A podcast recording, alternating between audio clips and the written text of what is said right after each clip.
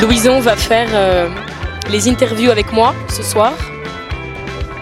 On est un peu jeté euh, dans le grand bassin sans brassard. Faut que tu m'accompagnes.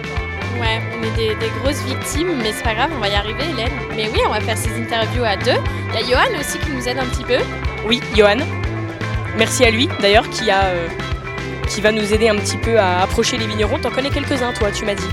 Ouais, moi je connais David de Finistère. On avait déjà, euh, on s'était déjà rencontrés et euh, très sympa David. J'aime beaucoup David. Donc j'ai hâte d'aller le voir et j'adore ses vins en plus. Mais euh, j'ai hâte aussi d'aller voir les autres vignerons qui ont l'air très intéressants et qui sont, sont jeunes et dynamiques. Enfin non pas que je préfère les jeunes, mais moi je préfère personne. J'ai- J'aime tout le monde. Voilà, voilà. On y va? Allez, c'est parti.